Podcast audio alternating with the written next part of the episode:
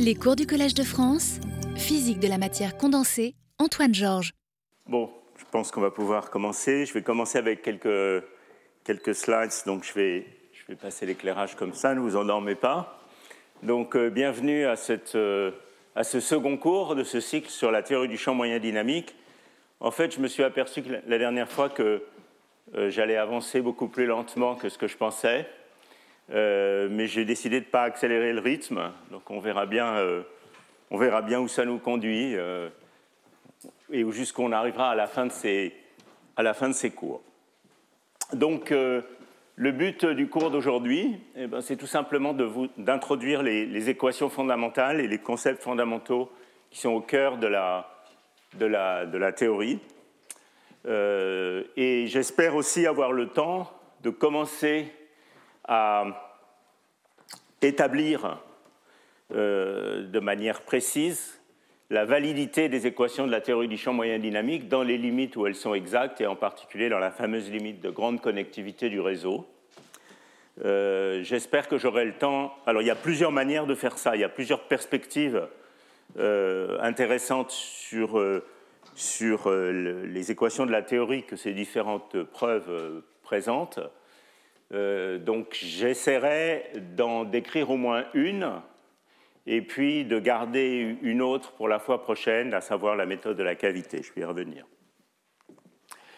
Euh, je vous rappelle qu'il y a une liste de diffusion pour le cours et que toutes les, euh, tous les slides et les documents du cours ainsi que les vidéos sont sur le site web. Alors le séminaire d'aujourd'hui euh, est donné par euh, Philippe Werner, qui est ici, et à qui je suis très reconnaissant euh, d'avoir accepté de venir donner ce séminaire. il va nous parler d'extension de la théorie des champs moyens dynamiques dynamiques, donc d'extension hors d'équilibre de la théorie de champs moyens dynamiques.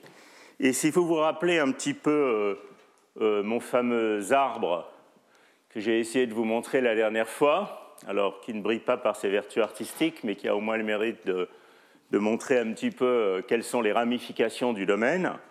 Donc le cours d'aujourd'hui est bien évidemment tout à fait au cœur ici, puisqu'il s'agit d'établir les équations de base, mais le séminaire va vous exposer à une des ramifications euh, parmi celles qui ont été les plus productives au cours de ces dernières années, qui est donc l'application de l'extension de la théorie du champ dynamique aux phénomènes dépendants du temps et euh, avec toutes sortes d'applications physiques. Et je vous signale d'ores et déjà que Philippe est un, grand euh, spécialiste euh, de ce domaine. Il en a été l'un des pionniers et il est l'auteur, le co-auteur d'un très joli article de revue dans of Modern Physics sur ce sujet. Donc on parle de cette branche ici. Voilà, alors voilà un petit peu le menu du cours d'aujourd'hui. je vais rapidement finir de motiver euh, la théorie par des considérations qui, cette fois, alors la, dernière fois j'ai présenté un certain nombre de, questions liées à des matériaux. Euh, là, le cours d'aujourd'hui va entièrement euh, se focaliser sur le modèle de Hubbard à une orbitale, pour être simple.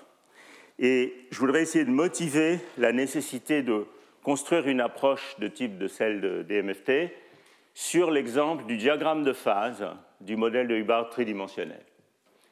Et vous verrez que ça, ça va nous conduire à réfléchir à quels observables il faut utiliser dans la théorie. Et c'est quelque chose qui nous conduit à choisir des observables qui sont assez différentes de celles qu'on choisirait normalement dans une théorie de champ moyen statique habituelle. Et on va naturellement aller vers la construction des équations de base de la théorie. Comme je l'ai dit, les limites où ces équations deviennent exactes. Et puis deux démonstrations. Je pense que celle-là, je n'aurai pas le temps de la faire Aujourd'hui, ça sera probablement le, troisième cours. Et j'espère que celle-là, j'aurai au moins le, temps de commencer à l'aborder.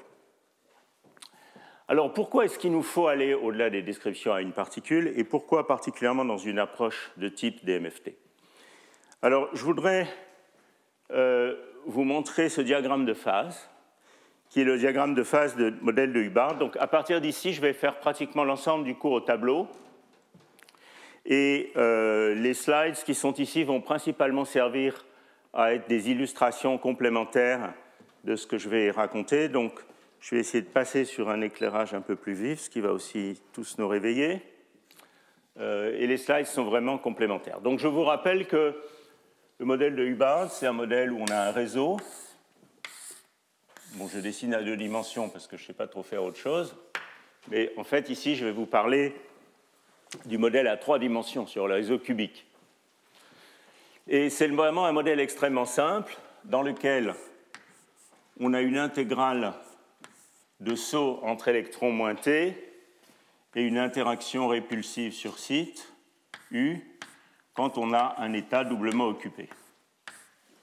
Alors en termes euh, précis, ça veut dire que l'hamiltonien du système, c'est l'intégrale de saut. Je considère des plus proches voisins pour simplifier, c'est ça que veut dire ce symbole. Je fais sauter un électron du site au site J en conservant son spin, ou le processus inverse. Et puis j'ai une interaction locale entre électrons de sites opposés. Et dans cette expression, n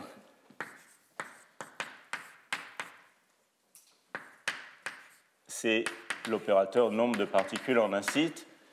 Dans les notations d'ici, I désigne le site du réseau. Quelquefois dans les slides, ça s'appelle R, mais c'est la même chose. Alors, qu'est-ce qu'on peut deviner, presque sans calcul, au moins avec un peu d'esprit rétrospectif sur tout ce qu'on sait euh, Qu'est-ce qu'on peut deviner sur le diagramme de phase de ce modèle? Donc, je peux me poser la question du diagramme de phase. De ce modèle sur un réseau cubique, donc de dimension 3.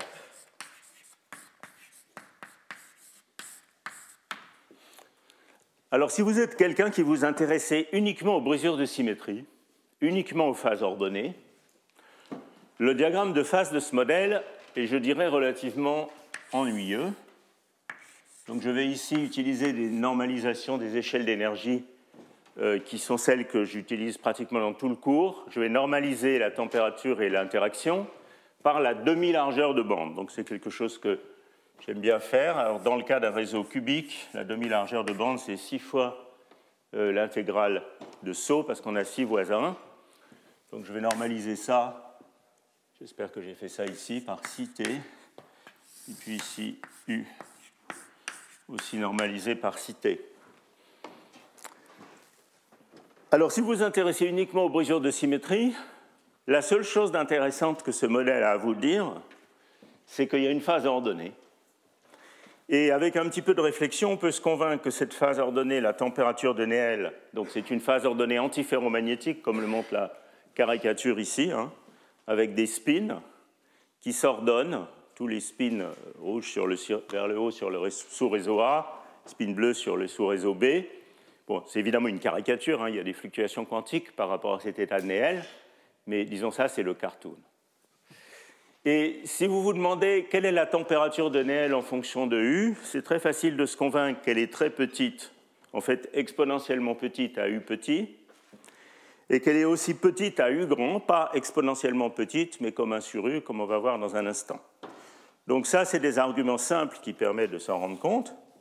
Et donc entre les deux, il doit y avoir quelque part un maximum, une sorte de sweet spot pour le, pour le magnétisme. Et donc voilà en gros ce, ce à quoi on peut s'attendre si on ne s'intéresse qu'aux brisures de symétrie. Alors pourquoi ces deux régimes? Ici en couplage faible et ici en couplage fort. Alors pour comprendre cette instabilité ici, comme c'est une instabilité de couplage faible, à des subtilités près, on peut commencer juste par faire une sorte de théorie de champ moyen, euh, je dirais, habituelle, dans lesquelles on introduit le paramètre d'ordre, qui va être l'aimantation, je devrais lui mettre peut-être un indice S pour dire staggered, mais je vais juste l'appeler M, l'aimantation sur un sous-réseau donné. Donc on va définir par exemple l'aimantation dans la direction Z comme étant N up moins N down pour, disons, les sites I du sous-réseau A. Et puis sur le sous-réseau B, elle serait opposée. Et puis comme on est dans un régime de couplage faible, on va pouvoir faire euh, une approximation de couplage faible à la champ moyen de Hartree, si vous voulez. Je ne vais pas détailler ça au tableau parce que ça me prendrait encore euh, plus de 20 minutes. Euh, je le mettrai dans des notes que vous trouverez sur le site web. Donc en principe, c'est des choses classiques que beaucoup de gens ici connaissent. Donc ce qu'on ferait, c'est qu'on ferait un découplage de l'interaction comme ceci. On remplacerait ça par un produit d'opérateur. Donc c'est une théorie effective à une particule, c'est ça le point important que je veux souligner. Et puis ça nous permettrait d'écrire une équation autocohérente pour M. Donc disons c'est ce qu'on appelle une théorie de, théorie de champ moyen à la Hartree pour le nombre de densité de spin.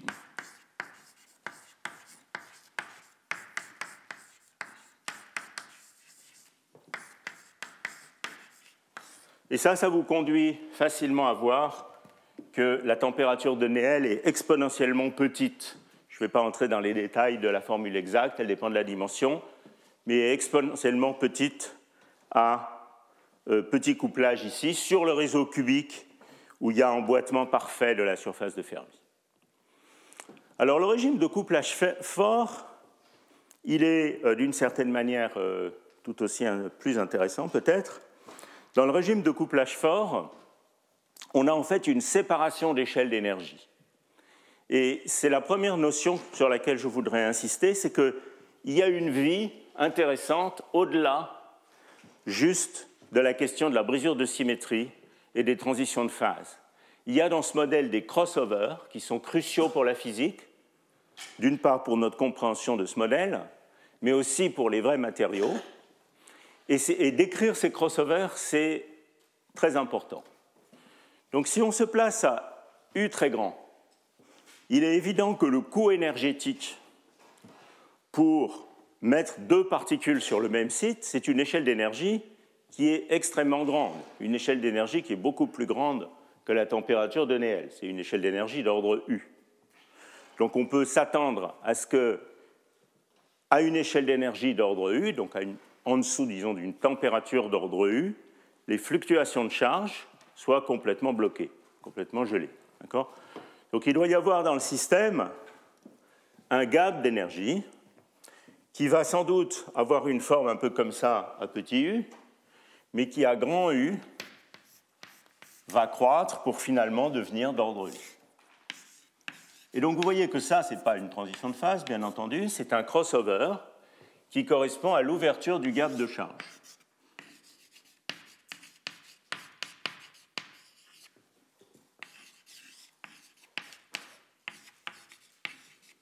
Qu'est-ce que ça veut dire? Ça veut dire que dans ce régime ici, en dessous de la température d'ordre U, mais au-dessus de la température de Néel, on a un système dans lequel les électrons sont en gros gentiment assis sur, sur les sites du réseau avec très peu d'états virtuellement excités vers des trous et des doubles occupations.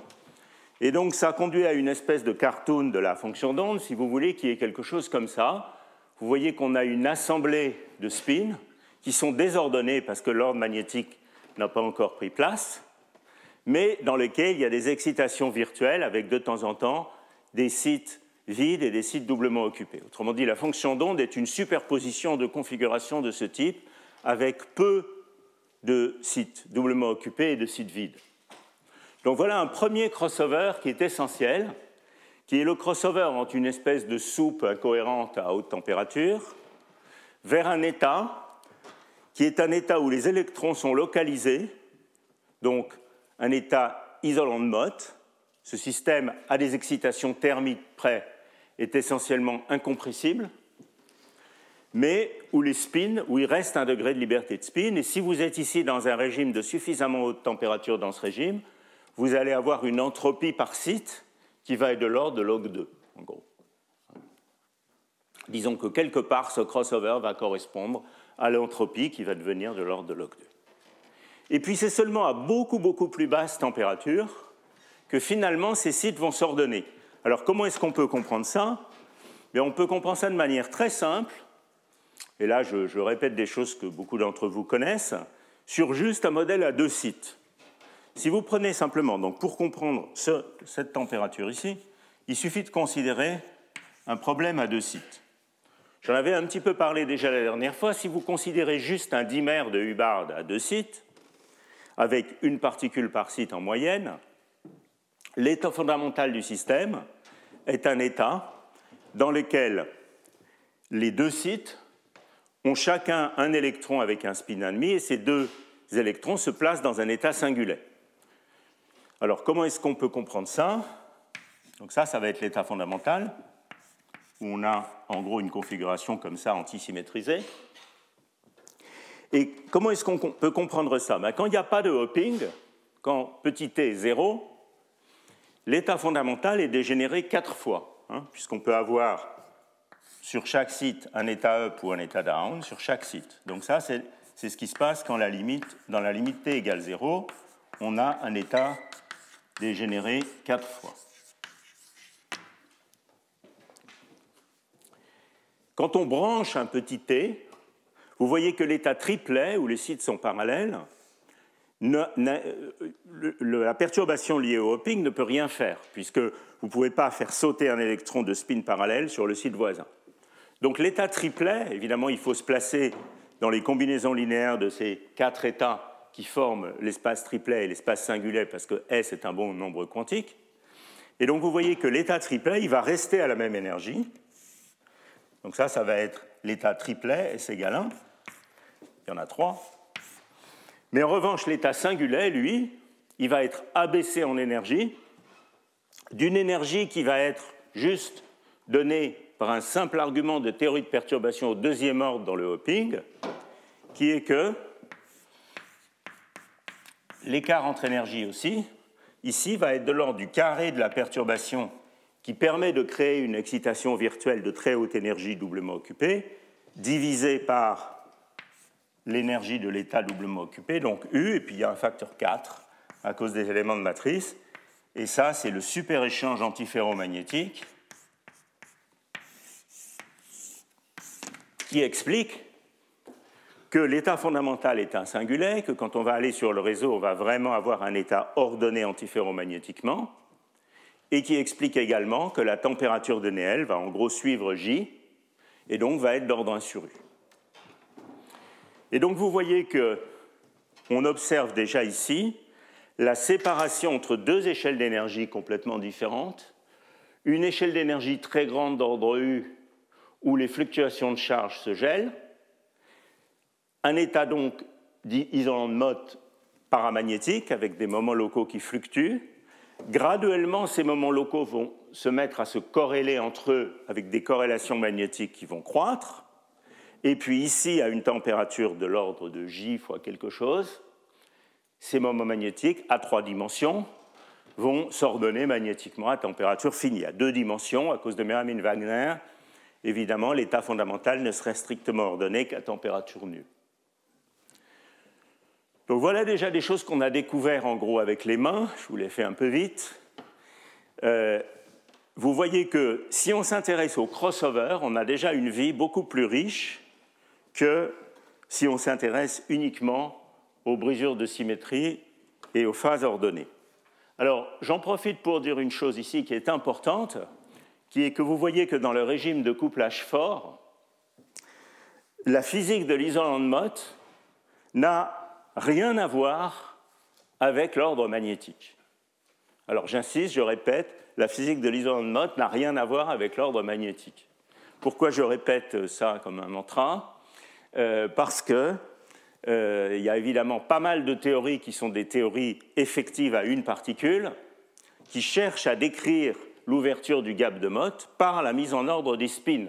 Parce que dans une théorie de champ moyen ou dans n'importe quelle théorie effective à une particule, la seule chose qu'on a à notre disposition pour décrire la physique, c'est des paramètres d'ordre statique. Et donc pour distinguer cette phase de, de cette phase, la seule chose qu'on va pouvoir faire, c'est d'introduire un ordre magnétique. Donc c'est par exemple ce que font les théories à une particule effective de type euh, LDA plus U, pour ceux qui font DFT plus U, pour ceux qui font des calculs de structure électronique. Et le problème, c'est que ces théories donnent une description qui peut être raisonnable de l'état fondamental, mais la physique qui est liée au blocage de la charge n'est pas vraiment correctement décrite euh, à cause de, ces différents crossovers dont je parlais ici. Bon, donc euh, voilà déjà une introduction aux différents crossovers de, ce système, mais il y en a d'autres. Alors, il y en a d'autres. Évidemment, maintenant, si on s'intéresse au régime de couplage plus faible, on a un système où la charge ne sera pas bloquée, donc on va avoir un système de fermions itinérants sur le réseau. Et comme dans tout système de fermions itinérants, on peut se demander quelle est la température caractéristique à laquelle on a. Alain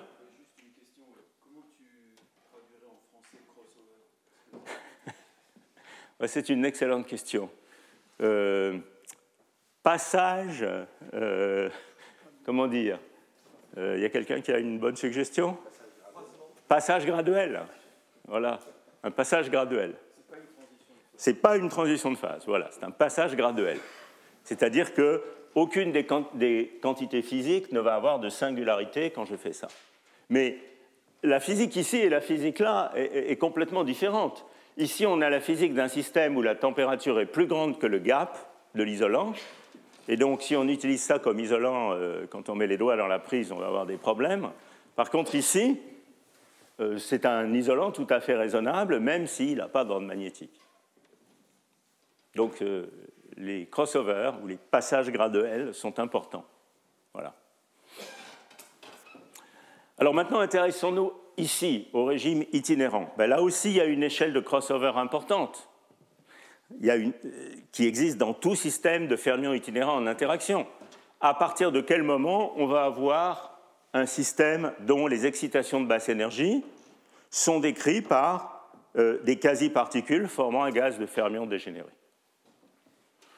Et donc ça, ça définit une certaine échelle de cohérence des quasi-particules qui, euh, à U petit, va être de l'ordre du hopping ou de la largeur de bande, mais il y a des chances que quand on augmente U, cette échelle devienne de plus en plus petite et qu'il faille aller à des températures de plus en plus basses pour retrouver la physique d'un gaz de quasi-particules euh, euh, dégénéré. Donc il va y avoir ici une échelle d'énergie qui va faire quelque chose comme ça. Alors, en fait, la position de cette échelle d'énergie euh, pour le cas du modèle de Hubbard cubique n'est pas très bien connue. J'ai réalisé ça en préparant ce cours. Euh, j'ai euh, tracé, ça c'est un, graphe que j'ai pris dans des, anciennes, anciens cours que j'avais fait il y a déjà pas mal de temps, et j'avais tracé à l'époque ce... Ah, j'ai plus de pointeur. C'est très embêtant. Euh, j'avais tracé à l'époque cette échelle de cohérence en m'inspirant de ce qui existe dans la littérature sur DMFT pour d'autres réseaux. J'avais converti les échelles d'énergie mais euh, ça serait pas mal euh, d'avoir un calcul euh, de cette échelle de cohérence à trois dimensions. On en a parlé hier avec Thomas, par exemple. Enfin bref, il y a une échelle de cohérence quelque part, et une des questions qui se posent, c'est comment cette échelle de cohérence devient petite au fur et à mesure qu'on augmente U. Alors qu'est-ce que c'est la physique de ça? Ben, C'est la physique du fait que quand vous avez alors l'isolant de Mott, je reprends mon analogie de la dernière fois, l'isolant de Mott, c'est le wagon de métro qui est bondé, donc dans lequel on ne peut pas ajouter une particule ou enlever une particule, c'est l'état incompressible. Le métal fortement corrélé avant l'isolant de Mott, c'est le wagon de métro qui n'est pas complètement bondé, où il y a quand même des places, donc l'état n'est pas incompressible, mais pour se déplacer à l'intérieur du wagon, ça va lentement, hein, parce qu'il faut pousser les gens. Voilà. Donc ça, c'est en gros la réduction de la vitesse de Fermi et des quasi-particules cohérentes par les interactions. Hein. Ah, merci Lucas, ça c'est très gentil. Voilà, ça allait beaucoup mieux comme ça.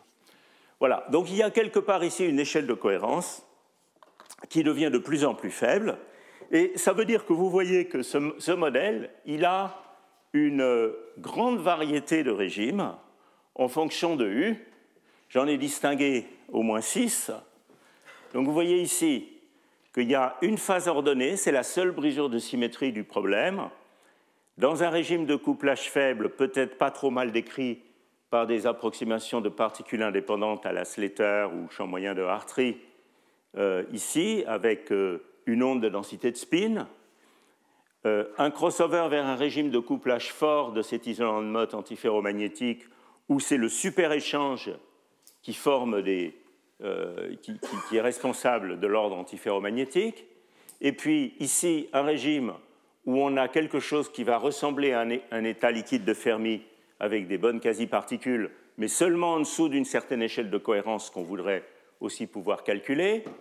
Ici, un régime où j'ai un isolant de Mott paramagnétique avec des moments locaux fluctuants, avec un crossover qui est donné par le gap de charge qui va devenir d'ordre U à grand U. Et puis ici, un régime qui est une espèce de soupe incohérente, où on n'a pas de bonnes quasi-particules et pas vraiment de gap de charge et où tout fluctue. Donc ça définit six régimes. Et si je me munis comme seul outil d'un paramètre d'ordre statique pour décrire les différentes brisures de symétrie du problème, et ici il n'y en a qu'une, c'est la brisure de symétrie, enfin il y en a deux, la brisure de symétrie de spin et de translation, mais avec le même paramètre d'ordre pour le décrire, eh bien, je ne vais pas pouvoir décrire tous ces crossovers. Et une des motivations, c'est pour ça que je vous raconte tout ça, une des motivations fortes de la théorie de champ moyen dynamique, c'est précisément d'utiliser comme observable de base une quantité qui permet de décrire ces différents crossovers et pas seulement un paramètre d'ordre statique, c'est-à-dire un nombre ou un vecteur ou quelque chose. Ici, on va utiliser toute une fonction de l'énergie. En effet, comment est-ce qu'on va pouvoir distinguer entre ce régime et ce régime? Du point de vue des brisures de symétrie, il n'y a aucune différence entre ces deux régimes. Et d'ailleurs, on peut passer continuellement de l'isolant de mode paramagnétique avec des moments locaux fluctuants au, à cette soupe ou au métal il n'y a pas de transition de phase. Donc la physique, néanmoins, de ces régimes est complètement différente. Elle n'a rien à voir. La spectroscopie de ces régimes, si on fait des mesures, euh, comme vous allez le voir plus tard dans le cours de photoémission, va être complètement différente. Euh, donc il va falloir euh, introduire des observables qui vont nous permettre de décrire ces crossovers. C'est ça le, point clé. Vous voyez que c'est assez analogue finalement à ce qui se passe dans la transition liquide-gaz. Dans la transition liquide-gaz, alors là, on a vraiment une transition de phase du premier ordre, mais il n'y a pas de différence de symétrie entre les deux phases. Et euh, on peut d'ailleurs penser à ce crossover ici entre ce régime où il y a seulement quelques trous et ce régime ici où il y a beaucoup de trous, comme ici un gaz de trous et ici un liquide de trous. Et cette euh, analogie a été euh, développée de manière assez féconde. Elle permet en fait de décrire, j'en parlerai au cours 4 euh, et 5, elle permet en fait de décrire la physique du point critique terminal de la transition de Mott en DMFT, qui est en fait une transition liquide-gaz. Alors pour l'instant, la transition de Mott ici, ce n'est pas une transition de phase dans ce diagramme de phase, c'est juste un crossover. Mais on peut évidemment se demander ce qui se passerait est-ce que ces crossovers s'ancrent dans une phase qui serait cachée par le magnétisme ici euh, et qui s'ancrerait dans des phénomènes critiques à basse température? On verra comment incarner tout ça de manière précise dans des modèles où cette fois on frustre l'ordre magnétique dans les cours ultérieurs. Bon, alors euh, j'ai pour finir euh, cette, cette, motivation, donc vous voyez ici j'ai tracé une ligne qui est la ligne de transition antiferromagnétique. Je ne l'ai pas tracée au hasard, celle-là, c'est vraiment des simulations Monte-Carlo, euh, c'est d'assez vieilles données, mais qui restent valables. Je crois que c'est un article de Muramatsu d'il y a une vingtaine d'années, euh, sur la transition de Néel du modèle de Hubbard cubique. Euh, pour vous donner un petit peu une idée de différentes approximations ou de simulations exactes dans ce cas-là qu'on peut, qu'on peut utiliser pour établir ces lignes. Donc j'ai emprunté ces graphes à, Thomas Schaeffer hier. donc vous voyez ici, euh, il y a des points qui sont en gros les points exacts, qui sont les points verts, les points Monte-Carlo. Si vous faites une théorie de champ moyen statique à la Hartree, ce que vous allez trouver, c'est euh, une température d'NL qui est peut-être pas trop mauvaise ici, mais qui va devenir extrêmement grande à U grand, précisément parce que une théorie de champ moyen statique est incapable de faire la différence entre ces deux échelles. Et donc, on va avoir à U très grand une température de Néel qui va être d'ordre U, qui va suivre la courbe bleue. À très grand U, ce sont les fluctuations quantiques locales qui vont nous permettent de diminuer Tn considérablement depuis une échelle d'ordre U en champ moyen euh, de Hartree jusqu'à une température d'ordre J. Et c'est déjà ce que fait la théorie de champ moyen dynamique, qui est la courbe bleue ici. Vous voyez qui n'est pas euh, si loin, enfin, il y a quoi, 50%, quelque chose comme ça, par rapport à euh, la vraie température de Néel qui est la courbe rouge. Et puis là, il y a d'autres approximations qui sont des extensions de la théorie du champ moyen dont on parlera au dernier cours, le cours numéro 6, du champ moyen dynamique. Bon, alors j'espère que le but de tout ça, c'était d'introduire la problématique et de vous convaincre que, un, il ne faut pas s'intéresser qu'aux brisures de symétrie et une transition de phase, et deux, il faut introduire des observables qui permettent de décrire ces crossovers. Alors, quels vont être ces observables? Alors là, j'ai bien réfléchi à la manière dont j'allais euh, devoir présenter ça, et euh, j'en suis arrivé à la conclusion que je ne pouvais pas faire l'économie de euh, vous redonner quelques notions de base de problèmes à N-corps. Alors je sais qu'il y a beaucoup d'entre vous qui sont des experts dans la salle, donc ça va les ennuyer, mais il y en a d'autres qui sont des, doctorants, des étudiants, et donc c'est nécessaire de le faire. Donc je vais passer une dizaine de minutes ou un quart d'heure à euh, vous rappeler ce que c'est qu'une fonction spectrale, ou vous introduire rapidement ce que c'est qu'une fonction spectrale et une fonction de Green. Pour rendre la chose un tout petit peu plus attractive, je la relierai aussi euh, rapidement à des expériences. Alors, donc quels sont les observables qu'on va vouloir utiliser?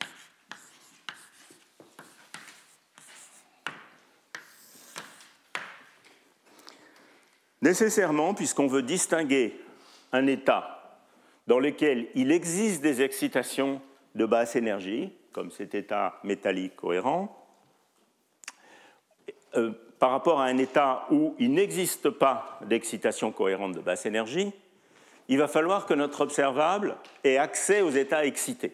Hein. Donc, intrinsèquement, la théorie de champ moyen dynamique est une théorie qui s'intéresse non seulement à l'état fondamental, mais aussi et peut-être surtout à la nature des états excités. Évidemment, en priorité aux excitations de basse énergie, mais aussi aux excitations de haute énergie, établit un lien et décrit sur un même pied les excitations de haute énergie et de basse énergie. Donc, il va nous falloir une observable qui dépend de l'énergie, et la plus simple à laquelle on peut penser, c'est ce qu'on appelle la fonction spectrale. En termes techniques, la fonction spectrale à une particule pour la distinguer des fonctions de corrélation à deux particules. C'est un peu du jargon du problème à une corps, mais enfin c'est comme ça. Et on va pouvoir se contenter, comme observable, de regarder une observable locale. Donc, ça va être une fonction qui est sur un même site et qui dépend de l'énergie. Alors, je vais essayer d'expliquer un peu ce que c'est que cet objet. Imaginez que vous fassiez l'expérience de pensée suivante. Vous prenez le vrai état fondamental du système que quelqu'un vous a donné. Donc ça, c'est le vrai état fondamental du problème à n corps, avec ses 10 puissance 21 particules. Et puis à un moment donné, à l'instant initial, vous créez une particule, donc vous injectez en venant de l'extérieur une particule en un certain site et, disons, avec un certain état de spin sigma. Donc cet objet ici, alors je pourrais faire la même expérience de pensée, d'ailleurs dans ce cas-là c'est même une expérience très réelle qui est en gros la photoémission, je pourrais de la même manière détruire une particule. Donc cette nouvelle fonction d'onde, c'est une fonction d'onde qui en général n'est pas un état propre du système. Ça, c'est un état propre du système, et ça, ce n'est pas un état propre du système, sauf évidemment si j'ai un système de particules indépendantes. Si j'ai un système de particules indépendantes, cet état est un déterminant de Slater, d'orbital à une particule, et cet état est de nouveau un déterminant de Slater, d'orbital à une particule. Donc cet état est un état propre, dans ce cas-là, et il va évoluer comme une simple phase. Mais en général, quand il y a des interactions, cet état n'est pas un déterminant de Slater, n'est pas un état propre, et il va évoluer de manière très complexe. Je vais m'intéresser à la manière dont cet état évolue. Alors pour ça, il faut lui appliquer l'opérateur d'évolution pendant un certain temps t. Et vous voyez que h ici, c'est bien l'hamiltonien complet du problème à une corps. Donc je fais évoluer cette fonction d'onde et je me demande comment cette fonction d'onde, qui est compliquée et qui a évolué jusqu'à l'instant t, se recouvre avec l'état fondamental. Donc quel est le recouvrement psi de t? Psi 0.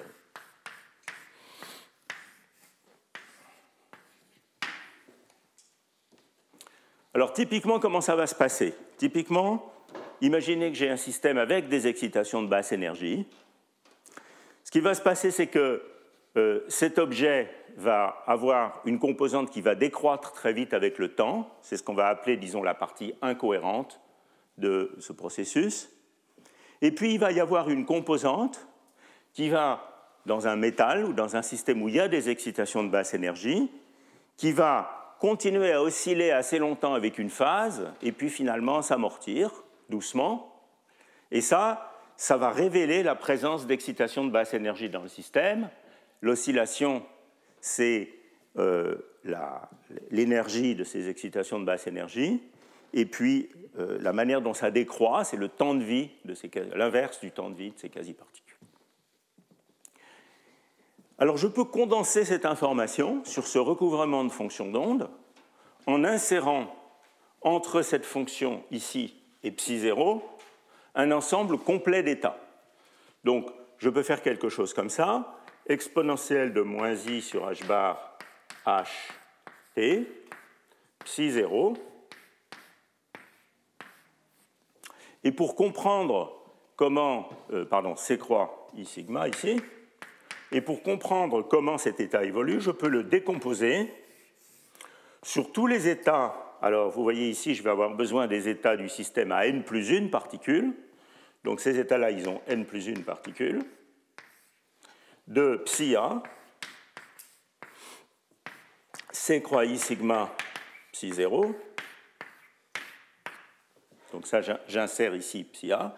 Et puis, ici, maintenant, je sais comment l'état évolue exponentielle de moins i sur h bar EA fois t, et tout ça se décompose sur psi.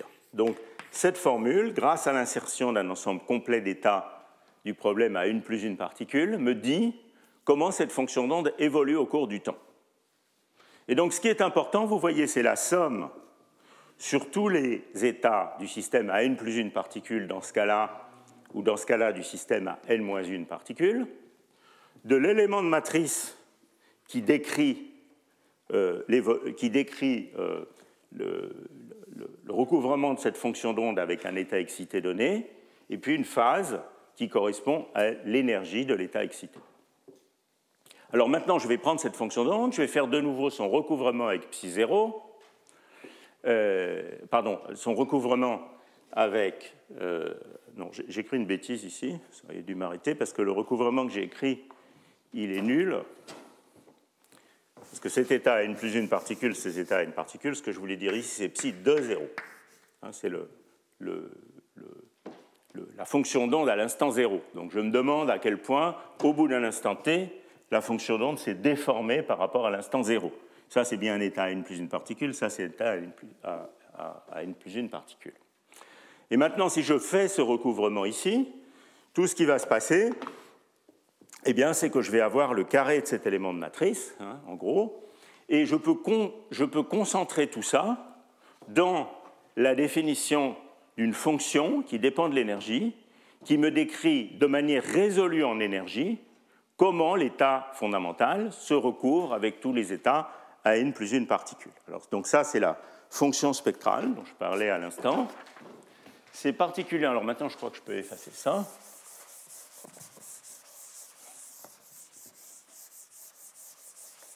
C'est particulièrement commode d'utiliser la variance par translation. Donc en fait, plutôt que de dire que je crée une particule à un certain site, je vais dire que je la crée avec une certaine quasi-impulsion dans le réseau K. Donc cet état une quasi-impulsion K.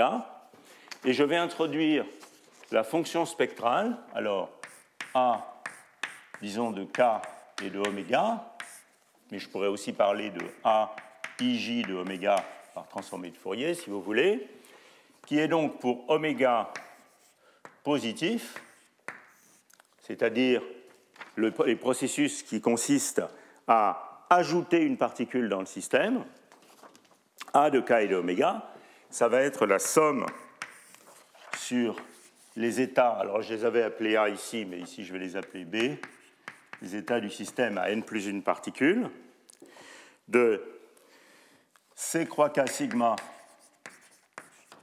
psi 0 psi B, donc l'élément de matrice dont j'ai parlé tout à l'heure au carré, et puis la fonction qui me permet de résoudre cette information en énergie, qui va être delta de oméga plus E0, l'état fondamental du système à n particules, moins EB plus mu.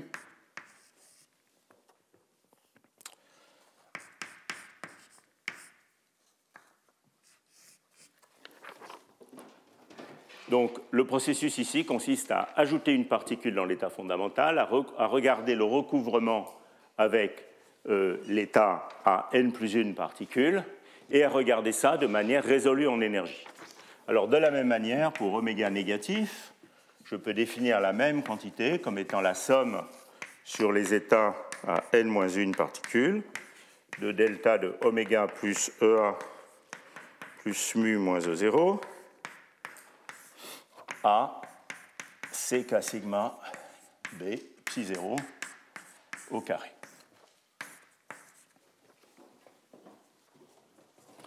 Alors, les définitions que j'ai données ici sont des définitions qui sont des définitions à température nulle. Je suis parti de l'état fondamental et j'ai créé ou détruit une particule dans l'état fondamental.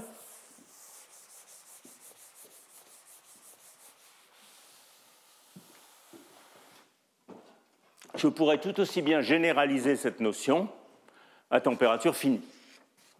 Alors pour généraliser cette notion à température finie, donc là je l'ai mis sur un transparent, je vais peut-être passer comme ça, euh, ça généralise de la manière suivante. Maintenant je peux avoir n'importe quelle transition entre deux états donnés, donc cet état il a une particule, cet état il a n-1 particule, mais maintenant je peux avoir n'importe quelle transition entre deux états du système, pas seulement euh, euh, l'état fondamental et un état excité. Et puis ici, j'ai des facteurs de Boltzmann. Et ici, j'ai ma résolution en énergie qui euh, me dit que je regarde ce recouvrement pour une certaine énergie de transition. Alors en fait, ici, il y a une petite subtilité, mais je passe sur les détails. Il y a une petite subtilité, c'est que vous voyez un petit prime ici.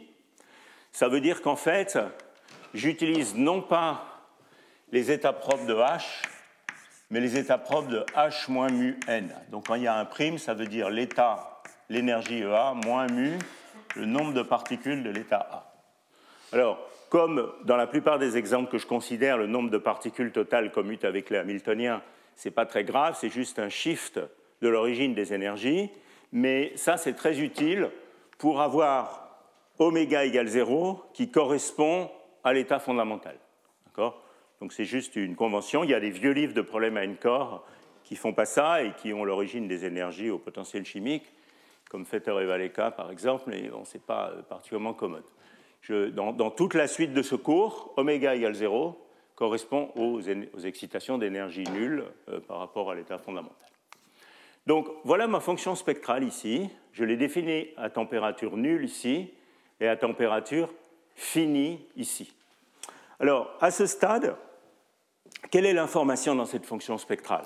Ben, Vous voyez que qualitativement, euh, elle va me renseigner sur la présence des excitations de basse énergie et je m'attends à ce que je puisse lire à partir de cette fonction spectrale la nature de l'état. Si j'ai un système dans lequel on a un gap d'énergie, un système incompressible par exemple, comme un isolant de Mott pour ajouter ou enlever une particule, ça veut dire que A de K et de oméga va avoir du poids spectral quelque part ici, du poids spectral quelque part là, euh, mais il va y avoir un gap d'énergie ici.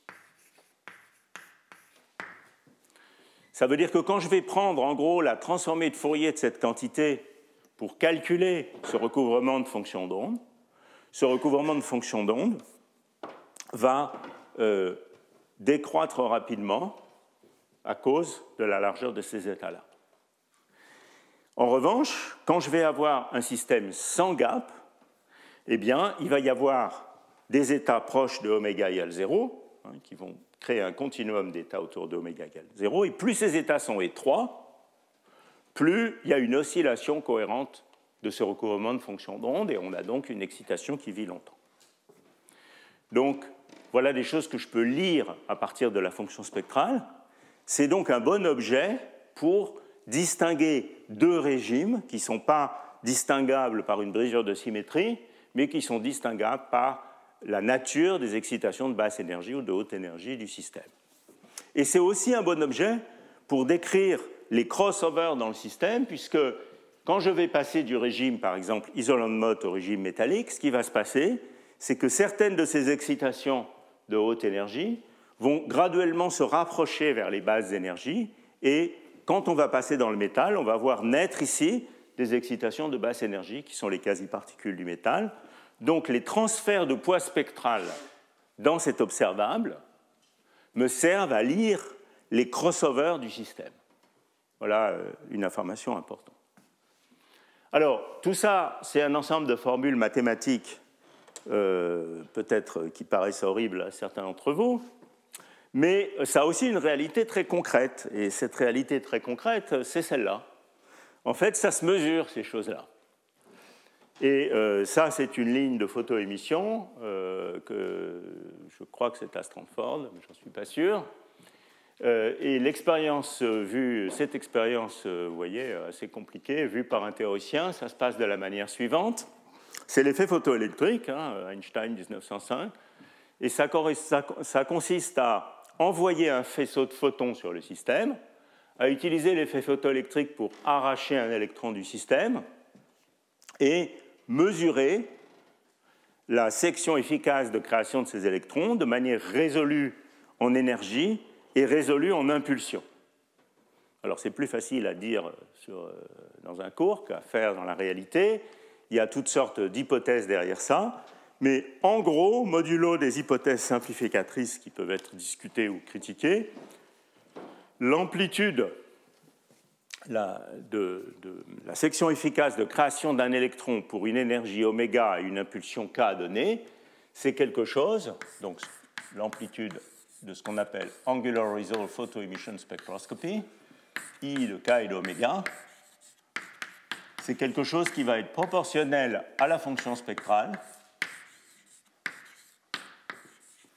fois une fonction de Fermi qui traduit le fait que l'effet photoélectrique il arrache un électron du système. Donc, c'est principalement la partie oméga négatif qu'on va mesurer dans une expérience de photoémission, fois un élément de matrice qu'en général on ne connaît pas très bien et sur lequel on observe souvent un silence pudique, mais que les expérimentateurs utilisent pour euh, utiliser certaines sélections euh, des différents états électroniques du système et évidemment tout ça convolué avec une euh, résolution expérimentale. Donc voilà, vu euh, de loin euh, dans l'esprit du théoricien, ce qu'est un spectre de photoémission.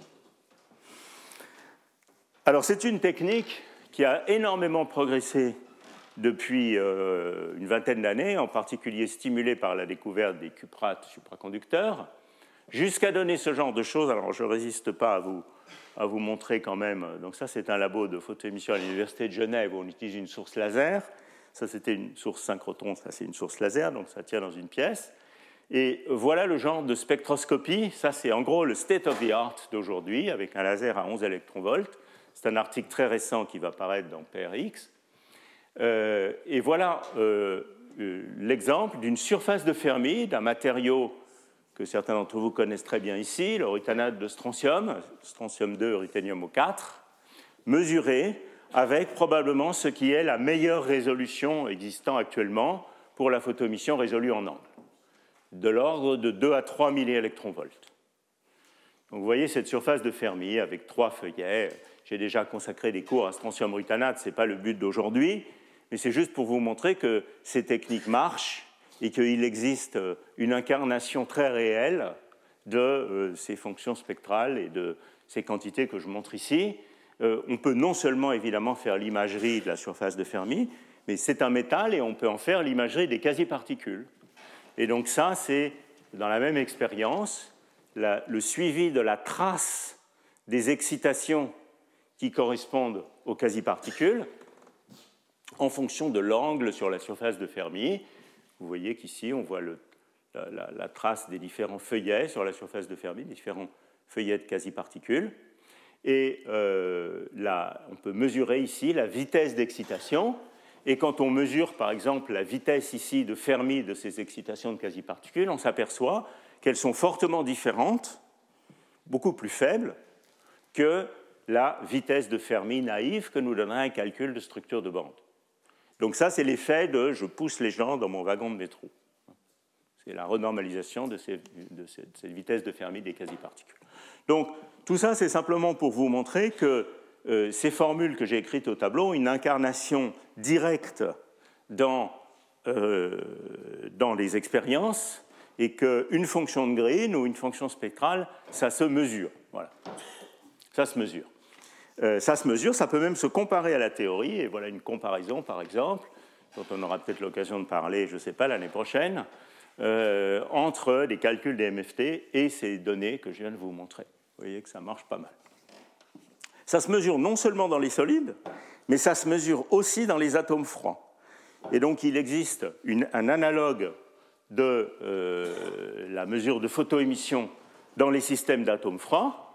C'est quelque chose qu'on avait proposé il y a déjà pas mal d'années avec euh, Lam Dao, qui était euh, mon étudiant de thèse à l'époque, et Jean Dalibar et, d'autres, et qui a été réalisé un tout petit peu après par David Jean, un regretté David Jean, dans le Colorado, et où vous voyez ici, en utilisant une une spectroscopie dans laquelle on, enlève un atome du système en le basculant dans un autre état hyperfin, eh bien, vous voyez ici une fonction spectrale, cette fois mesurée dans un gaz atomique ultra froid, euh, en fonction de l'énergie et de l'impulsion. Donc, ce sont des spectroscopies qui existent à la fois dans le domaine des matériaux et dans le domaine euh, des gaz ultra froids. Bon, alors pourquoi je vous parlais de tout ça? Je vous parlais de tout ça parce que cette fonction spectrale va être l'objet essentiel sur lequel on va baser euh, cette théorie de champ moyen dynamique. Ça va être notre observable clé dans, le système et euh, pour les raisons que je viens de vous expliquer euh, du point de vue physique.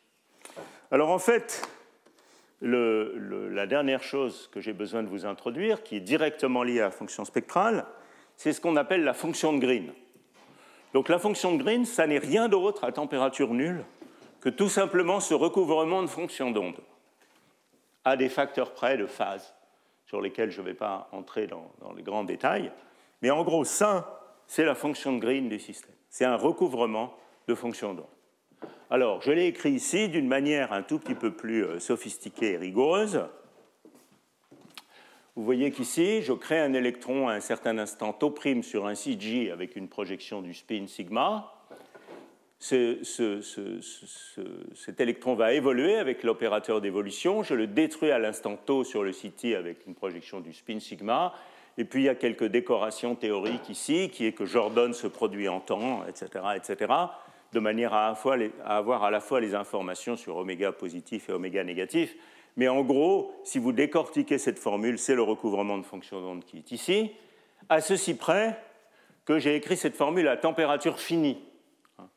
Donc j'ai écrit cette formule à température finie et j'ai utilisé le formalisme de Matsubara, dans lequel on ne propage pas les états avec l'opérateur d'évolution ici exponentielle de moins i h tau, t, mais on propage les états avec l'opérateur thermique exponentiel de moins h tau. Donc ici, le temps qui est là, c'est le temps imaginaire qui est tourné de 90 degrés, disons, par rapport euh, euh, au temps standard. Donc ça, c'est quelque chose que je vais quand même rapidement écrire au tableau parce qu'on va s'en servir tout le temps. Pour ceux qui ont besoin de se rafraîchir sur ce formalisme, vous pouvez regarder les bons livres de problèmes à N-corps, comme le Méhan par exemple, ou d'autres. Et donc je vais utiliser le formalisme de Matsubara, ou dit aussi de temps imaginaire.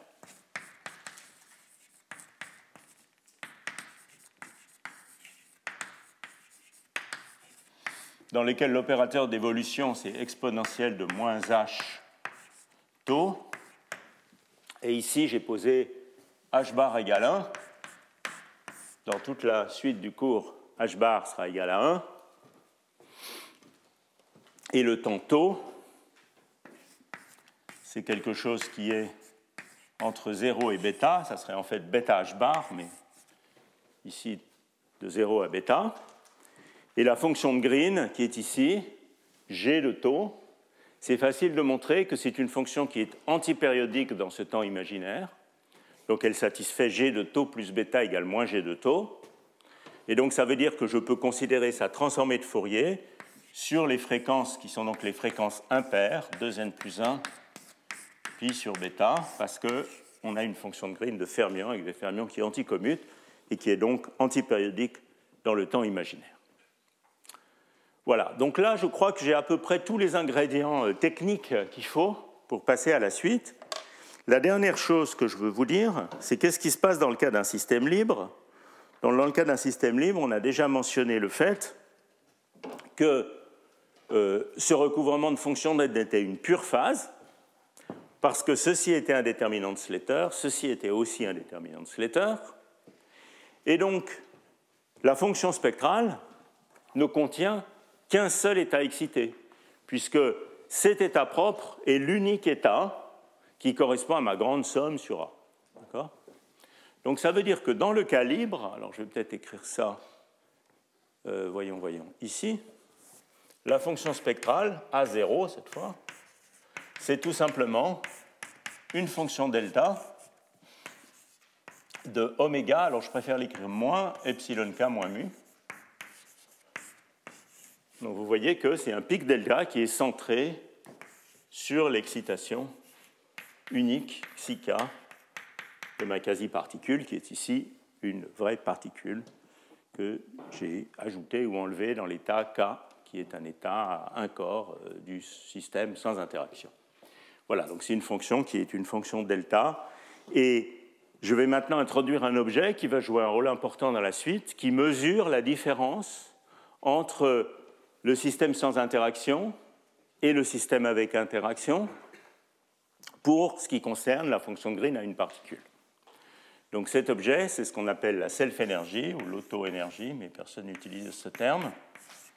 Alors cette self-énergie, elle est définie en regardant la fonction Green G de K et de, alors maintenant je vais utiliser le formalisme de Matsubara, donc disons I oméga n, et en écrivant que cette self-énergie, c'est 1 sur i oméga n plus mu moins epsilon k, qui est le système libre, puisque la, la, fonction de Green qui correspond à ça, c'est juste ça, moins cette self-énergie, sigma de k et de i oméga n.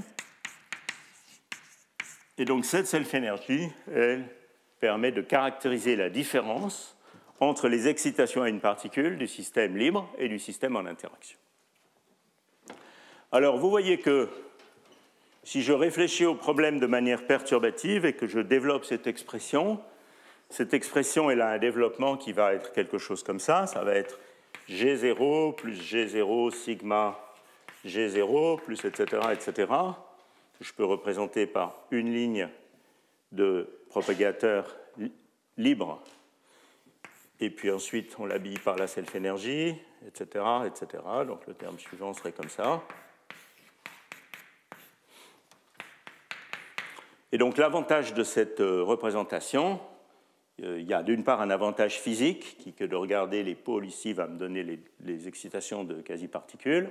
Il y a aussi un avantage mathématique, qui est que ça, ça permet de concentrer dans sigma les diagrammes qui ne peuvent pas être disconnectés en coupant juste une ligne, ce qu'on appelle les diagrammes euh, one particle irreducible, alors que ce diagramme pour la fonction de Green peut être coupé en coupant une seule ligne.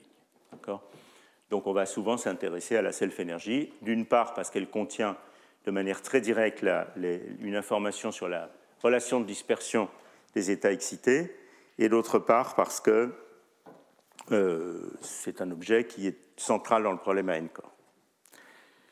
Bon, alors je crois que là, j'ai maintenant vraiment tous les, tous les, outils techniques pour en gros euh, présenter euh, le concept de base de la théorie de champ moyen dynamique. Et pour ça, je vais. Alors, je vais d'abord vous présenter une construction, disons, intuitive des équations de base. Et puis ensuite, on verra si on a le temps d'en présenter une, dérivation. Alors, je voudrais faire ça par analogie avec la théorie de champ moyen d'un système classique en mécanique statistique. Donc, il y a beaucoup de manières de présenter une théorie de champ moyen. Euh, je vais en choisir une, et puis on en verra d'autres dans la, dans la suite du cours. Donc, quelle est l'idée de base? On a un problème de nombreux degrés de liberté en interaction sur un réseau, et on fait d'abord le choix d'une observable, qui est une observable locale. Prenons un exemple de physique de statistique classique, simplement le modèle d'Ising.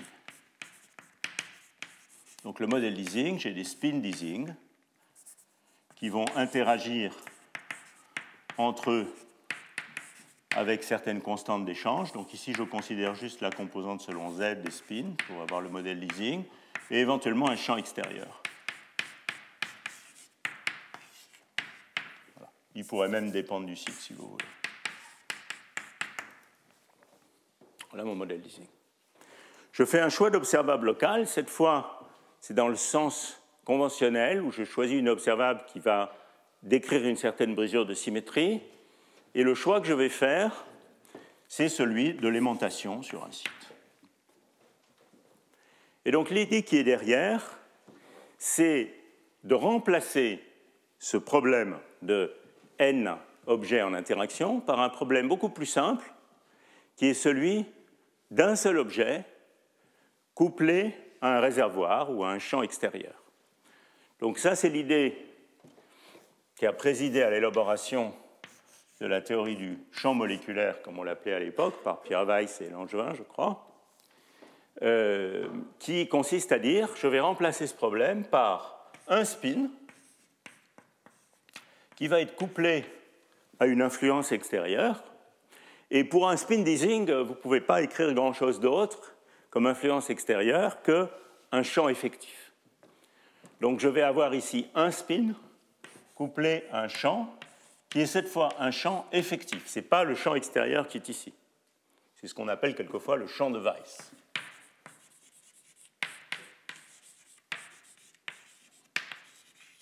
Alors évidemment, ce modèle-là, je peux le résoudre de manière très simple. Il a comme Hamiltonien moins i moins h effectif SIZ.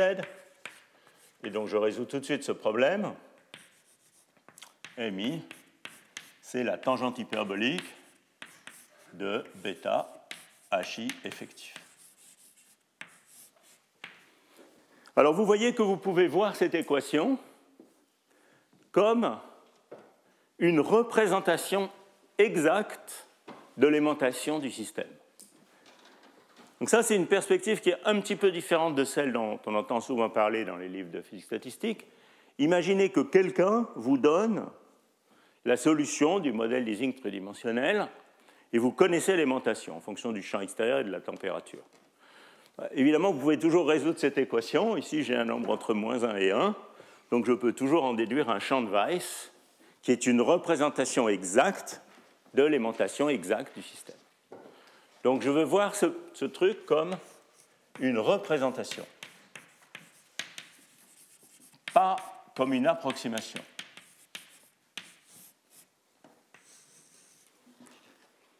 Cette construction, elle est très générale. On fait une construction absolument identique dans le cadre de la théorie de la fonctionnelle de densité, par exemple. Dans la théorie de la fonctionnelle de densité, vous imaginez que vous connaissez la densité de charge locale dans votre solide, vous choisissez un système représentatif que vous allez utiliser pour représenter cette densité de charge, donc en l'occurrence le système de Kohn-Sham d'électrons indépendants, et vous calculez le potentiel à un corps de ces systèmes d'électrons indépendants qui permet de représenter de manière exacte la densité de charge locale. Donc c'est la même construction. Et c'est un point commun entre toutes ces approches. On a une observable, un système représentatif et un champ de Weiss conjugué. Donc ici, c'est MI. Le système représentatif, c'est un spin dans un champ extérieur. Et l'observable de Weiss, c'est le champ de Weiss. Dans le cas de la fonctionnelle de densité, ça serait la densité de charge en un point X, un système d'électrons indépendants dans un potentiel extérieur, le potentiel de Kohn-Sham, et ça, c'est le potentiel de Kohn-Sham. Et ici, dans le cadre de la théorie de champ moyen dynamique, je pense que vous avez déjà deviné, on va choisir comme observable de base la fonction spectrale locale dépendant de l'énergie. Donc, je pourrais mettre ici, compléter mon tableau, et mettre ici A, I, I sur le même site de oméga, ou si vous voulez la fonction de Green locale, G, I, I de oméga. Elles sont liées l'une à l'autre de manière euh, juste par une représentation spectrale. Et il y a ici une fonction de Weiss dont on va parler tout à l'heure, et un système représentatif dont on va parler tout à l'heure. Donc ça, c'est un peu le concept général. Je reviens à mon exemple du modèle leasing. Une fois que vous avez fait ça, vous n'avez pas fait grand-chose, parce que la seule chose que vous avez fait, c'est de choisir une représentation en termes de sites indépendants. Il faut un deuxième ingrédient, qui est une relation d'autocohérence, qui va nous dire comment ce champ de Weiss est relié à l'observable que j'ai choisi sur les autres sites du réseau. Donc ça, c'est l'ingrédient numéro 1, système représentatif plus champ de Weiss. Et l'ingrédient numéro 2, c'est une autocohérence.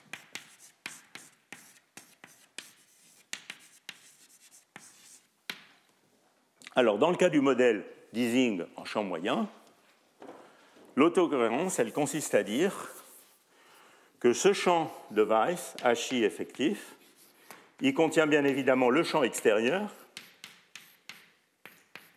plus la valeur moyenne du champ local qui est créé par tous les autres spins couplés au spin considéré. Donc le champ local que voit le spin ici, au site I pour une certaine configuration des spins ici,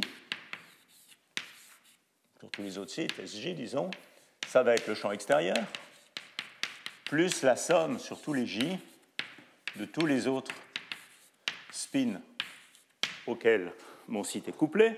D'accord? Et l'approximation de champ moyen consiste à dire que ce champ effectif ne fluctue pas, on néglige ses fluctuations et on le remplace par sa valeur moyenne. Donc si je prends la valeur moyenne de cette expression, je trouve somme sur J de JJ MJ. C'est là qu'est l'approximation. C'est dans la relation d'autocohérence. Et si vous combinez 1 et 2, vous trouvez ici, je vais essayer d'écrire ça en rouge, vous trouvez ici un ensemble de relations, pour chaque site, disons,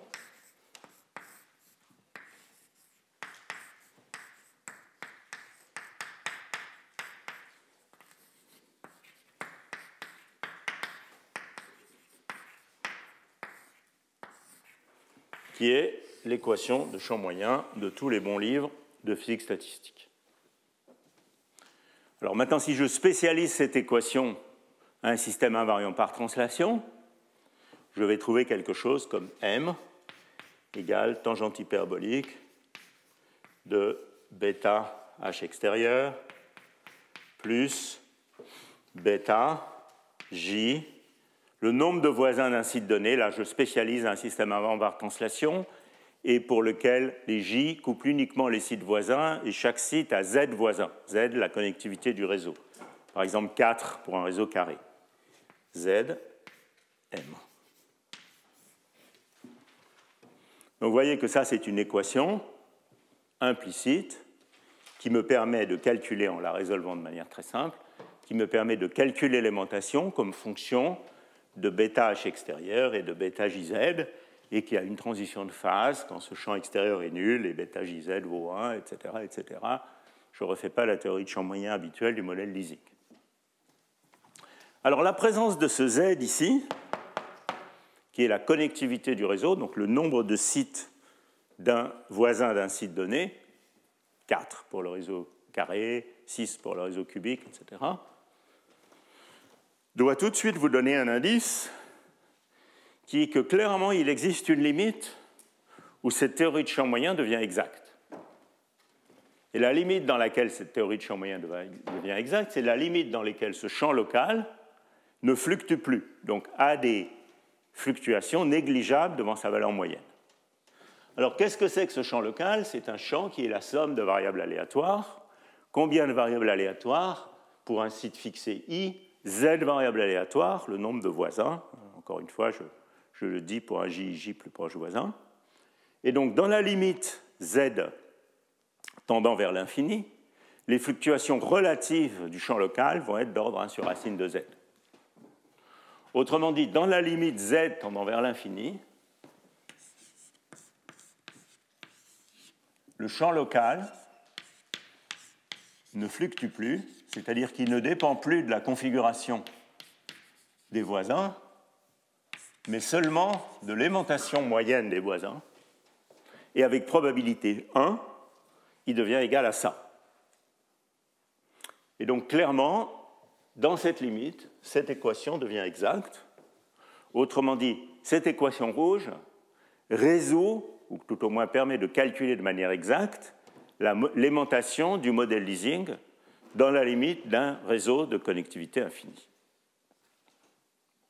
Donc voilà une des euh, mille manières de présenter la théorie de champ moyen euh, pour un modèle de mécastat classique. Alors évidemment, vous pouvez tout de suite demander puisqu'on prend ici la perspective que ceci est une représentation exacte du problème, mais ceci est là où se niche l'approximation, est-ce qu'on peut continuer ce développement de manière systématique Et la réponse à cette question est oui, on peut continuer ce développement de manière systématique. On peut par exemple écrire les corrections d'ordre 1 sur Z au champ moyen, et euh, de mémoire, ça va être quelque chose qui va être du type somme sur J, il y a un bêta devant par homogénéité, J, J carré, 1 moins MJ carré, MI, et il y a peut-être un facteur 2 devant, j'ai oublié.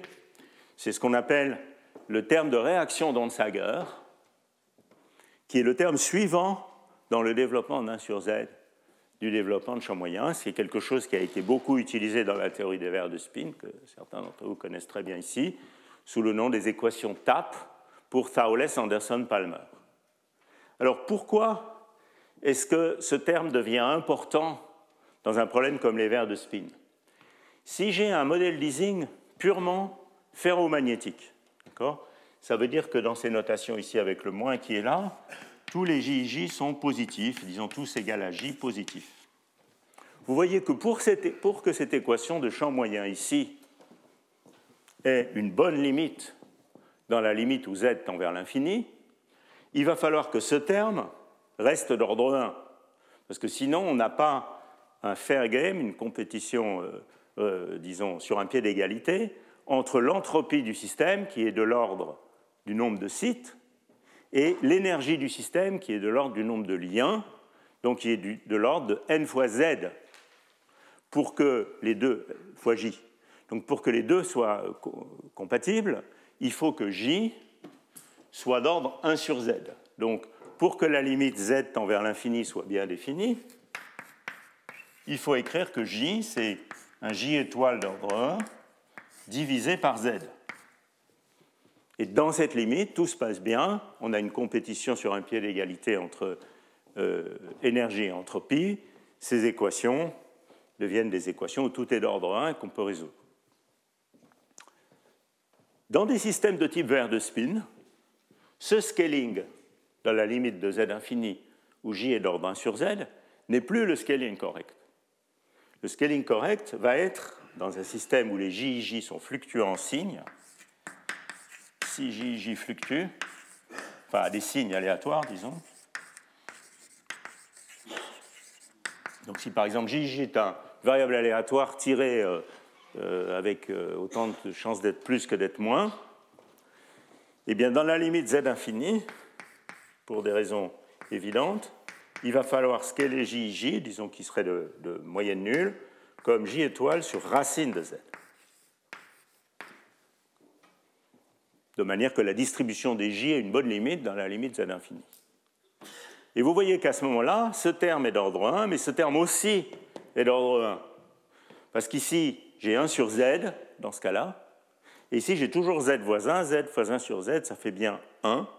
Et c'est pour ça que ce terme est le terme qu'on retient dans les équations TAP, le terme de réaction d'Onsager, reste d'ordre 1 dans la limite de 1 sur, euh, où on a un J, de signe aléatoire, comme dans un verre de spin. Alors, si j'introduis cette remarque ici, ce n'est pas parce que j'ai décidé soudainement de vous faire un cours sur les verres de spin au lieu d'un cours sur la théorie des champs, moyens dynamiques. C'est parce qu'en fait, il y a une, une, relation profonde entre ces deux choses, entre ce genre de problème où les JIJ fluctuent en signe et les problèmes fermioniques. Et comme vous allez le voir, euh, je ne sais pas trop quand, euh, la prochaine fois probablement, dans la limite z infini, pour que le, problème de, le modèle de Hubbard ait une bonne limite, il faut que le hopping TIJ soit scalé comme 1 sur racine de z et pas comme 1 sur z. Et c'est ça qui distingue les fermions des bosons. Dans le cas du modèle de Hubbard bosonique, on a une théorie de champ moyen parfaitement contrôlée dans la limite z infini en scalant TIJ comme 1 sur z. On doit faire ça. Alors que dans le cas fermionique, eh bien, on doit scaler TIJ comme 1 sur racine de z, c'est une observation cruciale qui a démarré ce domaine, qui est due à Metzner et Vollard en 89, et euh, qui euh, a tout de suite attiré euh, notre attention, Gabi Kotliar et moi-même, parce qu'on venait de la théorie des vers de spin et de, la physique statistique des systèmes de spin frustrés. Alors vous pourriez poser la question, par exemple, est-ce qu'on doit nécessairement avoir un système avec du désordre gelé, comme un verre de spin, pour avoir ce type de scaling? Est-ce qu'on peut imaginer des systèmes de physique statistique sans désordre, donc où les JIJ ont un pattern régulier sur un réseau, et où ce scaling est quand même 1 sur racine de z? Et la réponse à cette question est oui.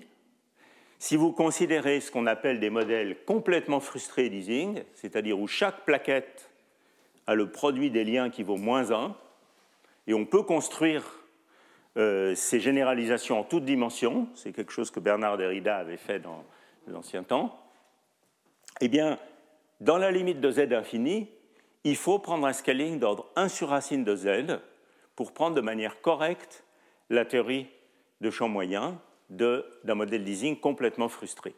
Et dans ce cas-là, c'est même plus pervers, c'est quelque chose sur lequel j'avais travaillé avant de m'intéresser aux fermions corrélés, et ce qui m'a un peu conduit vers la théorie du champ moyen dynamique, c'est que dans ce cas-là, tous les termes qui suivent, il y a une infinité de termes, une infinité de termes dans les équations TAP qui continuent à être d'ordre 1 dans la limite z infini.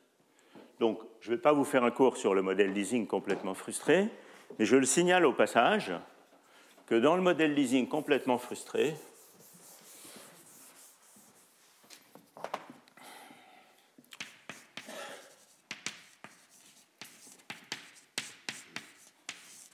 Donc pas aléatoire, hein, pas, le modèle de Edwards-Anderson, mais le modèle complètement frustré sans désordre.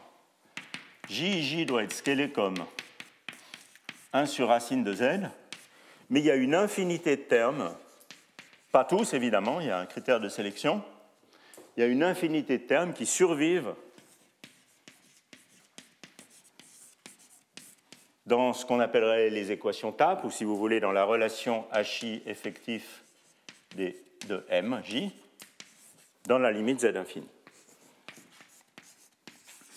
En fait, ça ressemble beaucoup à euh, des MFT dans une large mesure. Donc ça, c'est un des travaux qu'on avait fait avec Jonathan Yedidia euh, tout au début des années 90 et qui ont été un peu, euh, euh, enfin, en tout cas, moi, m'ont stimulé mon intérêt pour ce genre de choses. Bon, alors, il me reste quoi? 10 minutes? Pour généraliser cette construction à un modèle quantique de type Hubbard. Mais maintenant, on a tous les ingrédients, on a tout ce qu'il nous faut. Donc on a l'observable de base et on a l'idée générale de la construction. Donc on va tout effacer et, sauf le titre,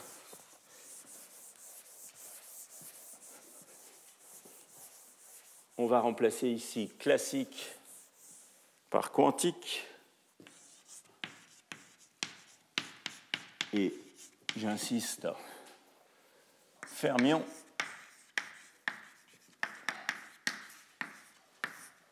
les bosons, c'est plus simple.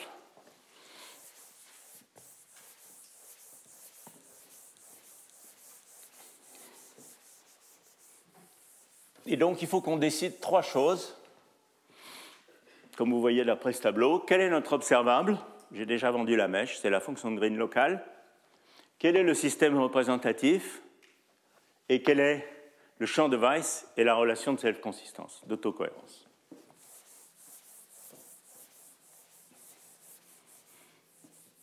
Alors, quel est l'observable? On l'a déjà dit, j'ai déjà expliqué pourquoi. C'est la fonction de Green locale ou la fonction spectrale locale. Donc ça, c'est l'observable. Alors, j'insiste sur le fait suivant. C'est pas parce qu'on choisit ça comme observable que c'est la seule chose qu'on va être capable de calculer. Alors, j'insiste sur ce point parce que c'est une confusion. Alors, j'y reviendrai la prochaine fois parce que c'est un point important c'est une confusion qui existe souvent quand on parle des théories de champ moyen, même du problème classique. Il y a un très beau chapitre là-dessus ou paragraphe là-dessus dans le livre de physique statistique de, Giorgio Parisi. C'est pas parce qu'on focalise la théorie sur l'observable émis et qu'on utilise un système représentatif de spin indépendant qu'on ne va pas être capable de calculer une fonction de corrélation entre deux spins différents sur deux sites différents. Et en champ moyen, cette fonction de corrélation est complètement non nulle. Alors c'est un peu subtil parce qu'on a utilisé un système représentatif de spin indépendant et maintenant je suis en train de vous dire que la fonction de corrélation entre deux spins est non nulle. Comment est-ce que se sort de cette situation? La réponse au prochain cours. Mais tout le monde écrit tous les jours qu'on a la théorie de champ moyen, en même temps la forme des fonctions de corrélation c'est Einstein-Wernicke. Donc il doit bien avoir une fonction de corrélation, d'accord? Donc, je reviens à mon observable. Donc, mon observable, ça va être la fonction de Green locale dépendant de l'énergie, ou alternativement la fonction spectrale dépendant de l'énergie. Mais je calculerai ou je mesurerai en théorie de champ moyen dynamique la fonction euh, GIJ aussi, ainsi que d'autres fonctions de corrélation euh, multifermions. Mais c'est ça mon observable. Alors, quel est le système représentatif? Alors cet observable est local. Donc comme dans le cas de la théorie du champ moyen du modèle leasing, je voudrais la représenter par un problème local. Ça va être beaucoup plus simple que mon problème sur réseau, c'est toute l'idée de la chose. Et donc quel est le problème? Ben, Le problème, c'est presque évident une fois qu'on a dit les choses comme ça. Plutôt que de penser à ce système comme une bande de fermions avec des interactions, je veux que vous pensiez à ce système comme une collection d'atomes qui se parlent entre eux. Alors, ça a l'air un peu pédant comme ça, mais c'est important d'y penser de cette manière. Donc, comment je veux penser à ce problème? Je vais rajouter dans cet Hamiltonien le potentiel chimique, qui me permet de régler le nombre de particules totales. Vous allez voir pourquoi. Donc, je veux penser à ce problème comme sur chaque site l'hamiltonien d'un atome. Alors un atome de Hubbard hein, qui a juste un, niveau, c'est un atome caricatural. Il aurait quoi? Il aurait un certain niveau atomique, epsilon, je l'appelle D parce que pour des raisons historiques.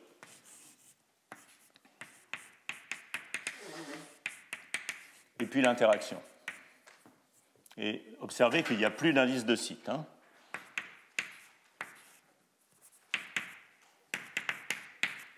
Euh, je pourrais carrément enlever l'indice de site, je l'ai gardé, mais les sites sont découplés. Ça, c'est l'hamiltonien atomique. Et puis ces différents hamiltoniens atomiques se parlent entre eux. Alors vous voyez qu'ici, ce qui joue le rôle du niveau atomique considéré, c'est l'opposé du potentiel chimique. Ça, c'est important, ça servira partout dans la suite. J'ai des atomes, un atome par site, qui se parlent entre eux par le hopping.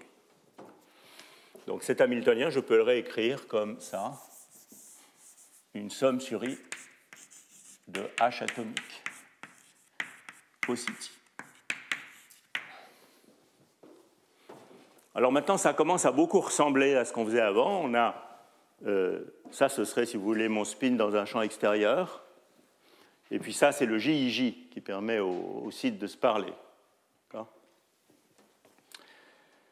Alors, quel est le système représentatif? Ben, On a presque deviné. Le système représentatif, c'est un atome qui parle à un réservoir en échangeant des électrons. Donc, j'ai des électrons. J'ai ici un Hamiltonien atomique qui est celui que j'ai écrit tout à l'heure, je ne le réécris pas, et qui échange avec un réservoir des électrons. Donc il peut y avoir des électrons qui partent de l'atome à l'instant tau et qui reviennent sur l'atome à l'instant, un autre instant, tau prime. Et il me faut pour ça une amplitude, c'est-à-dire un terme dans le problème effectif qui décrit cette construction, qui va être du type C croisé sigma de tau delta de tau moins tau prime, C sigma de tau prime. Et c'est cette amplitude delta qui est mon champ de Weiss. Donc je peux compléter ce tableau ici. Ici, j'ai ma fonction spectrale locale qui dépend de l'énergie, ou la fonction de Green, si vous voulez. Et le champ de Weiss, c'est l'amplitude qui fait communiquer ce problème atomique avec le réservoir, qui va être un delta II de oméga ou le taux moins taux prime. Alors là, je l'ai écrit avec les mains, enfin de manière, euh, disons, euh, imagée. Euh, on va être un petit peu pédant et l'écrire de manière précise. Et pour ça, j'ai besoin d'un petit peu d'intégrale fonctionnelle. Mais ne soyez pas effrayés par l'équation qui est au tableau. C'est réellement juste la formalisation de l'idée qu'on prend un atome, on le met dans un bain et il interagit avec ce bain en échangeant des électrons. Donc qu'est-ce que j'ai dans cette, action effective qui décrit ce problème? J'ai tout simplement ici la quantification du problème atomique isolé. Donc si vous regardez ça avec un œil un petit peu aguerri, vous allez voir qu'ici, il y a une intégrale sur le temps de quelque chose qui contient le hamiltonien du problème, epsilon dn plus un up and down. D'accord? Donc, vous voyez que ça, c'est euh, le, hamiltonien du problème. Et puis, vous avez ici un terme qui est d croix d sur des taux de d, qui est tout simplement pq. D'accord en mécanique classique hamiltonienne. Donc en gros, ça c'est juste PQ point moins L, hein, le, PQ point moins, L. Donc c'est la quantification canonique de mon atome, tout simplement. Alors je vous passe les détails techniques, les décroix sont des variables de Grassmann qui anticommutent, etc. etc.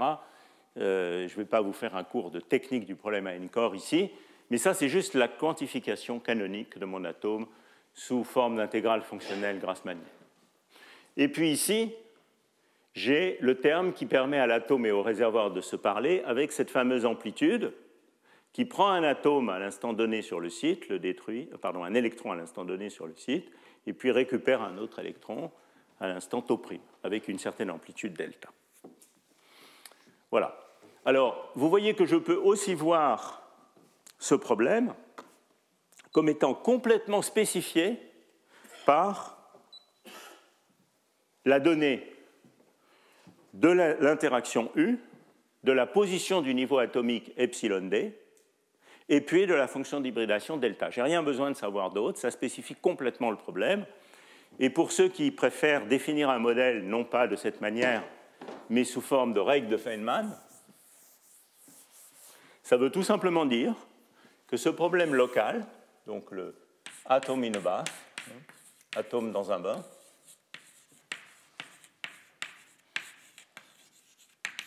il est spécifié par la donnée d'une interaction U entre électrons de spin opposé, interaction locale, c'est un problème qui vit sur un site, et puis la donnée d'un propagateur que j'appelle G0 euh, courbé, comme ça. Et ce propagateur, vous le lisez ici, c'est G0-1 égale I oméga n moins epsilon d, ou si vous voulez I oméga n plus mu dans le contexte qui nous intéresse, c'est la même chose, moins delta de I oméga n, qui entre dans le propagateur, si vous voulez, nu du problème, parce que c'est un terme à un corps. Une fois que j'ai spécifié ces deux règles, j'ai complètement spécifié mon problème, la manière dont je mets l'atome dans le bas. Donc la dernière chose qui nous manque, c'est le dernier ingrédient. Donc ici, je complète mon tableau, c'est atome in a bath, atome dans un bain. J'ai complètement spécifié mon problème représentatif, j'ai mon observable, le champ conjugué, le champ de Weiss, qui maintenant est une fonction de l'énergie, d'où le dynamical dans Dynamical Mean Field Theory, et le système représentatif. La dernière chose qu'il faut que je spécifie, c'est quelle est la relation d'autocohérence? Quel est l'analogue de H effectif, Weiss, égale H extérieur, plus somme de JIJ, MJ. Quel est l'analogue de ça?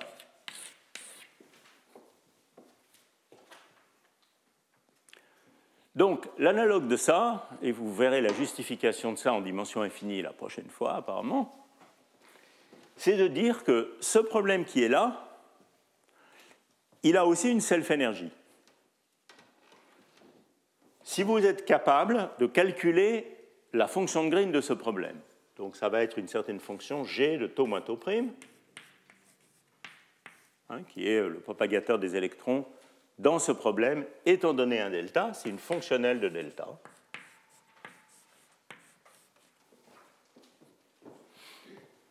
Vous pouvez donc définir une self-énergie qui mesure, comme avant, la différence entre la fonction de Green G0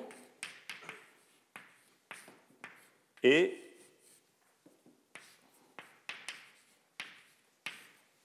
le, propagateur en interaction, la fonction de Green en interaction. Donc cet objet ici, j'insiste, c'est la self-énergie de mon atome dans un bain. Alors, il est devenu conventionnel, et euh, on est partiellement, je suis essentiellement avec Gabi Kotler responsable de cette terminologie malheureuse, il est devenu euh, conventionnel de désigner euh, ce problème comme un problème d'impureté. C'est une très mauvaise idée de démarrer une théorie en l'appelant un problème d'impureté, mais c'est comme ça que ça s'appelle, pour des raisons historiques que j'expliquerai la prochaine fois ou la fois d'après. Euh, on a, pour des raisons historiques, ce modèle décrit en particulier une impureté magnétique dans un matériau, d'où la terminologie de modèle d'impureté. Donc je vais appeler ça la self-énergie du problème d'impureté mais je préférerais l'appeler la self-énergie de l'atome dans un bain. Dans ce contexte, c'est mieux. Et donc vous voyez que cette fonction, par définition, c'est une fonction qui ne dépend que de la fréquence, qui est parfaitement définie si je suis capable de calculer cet objet, et on a vu la dernière fois toutes sortes d'algorithmes pour calculer cet objet.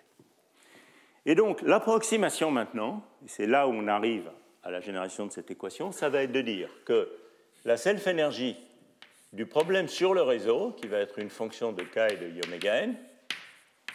Donc, pour le modèle de Hubbard sur mon réseau, va être approché par une fonction qui ne dépend pas de l'impulsion et qui est celle de mon problème d'impureté. Donc ça, c'est l'approximation qui caractérise la théorie de champ moyen dynamique pour un problème à une orbitale par site, j'y reviendrai, qui est de dire que la self-énergie est indépendante de l'impulsion.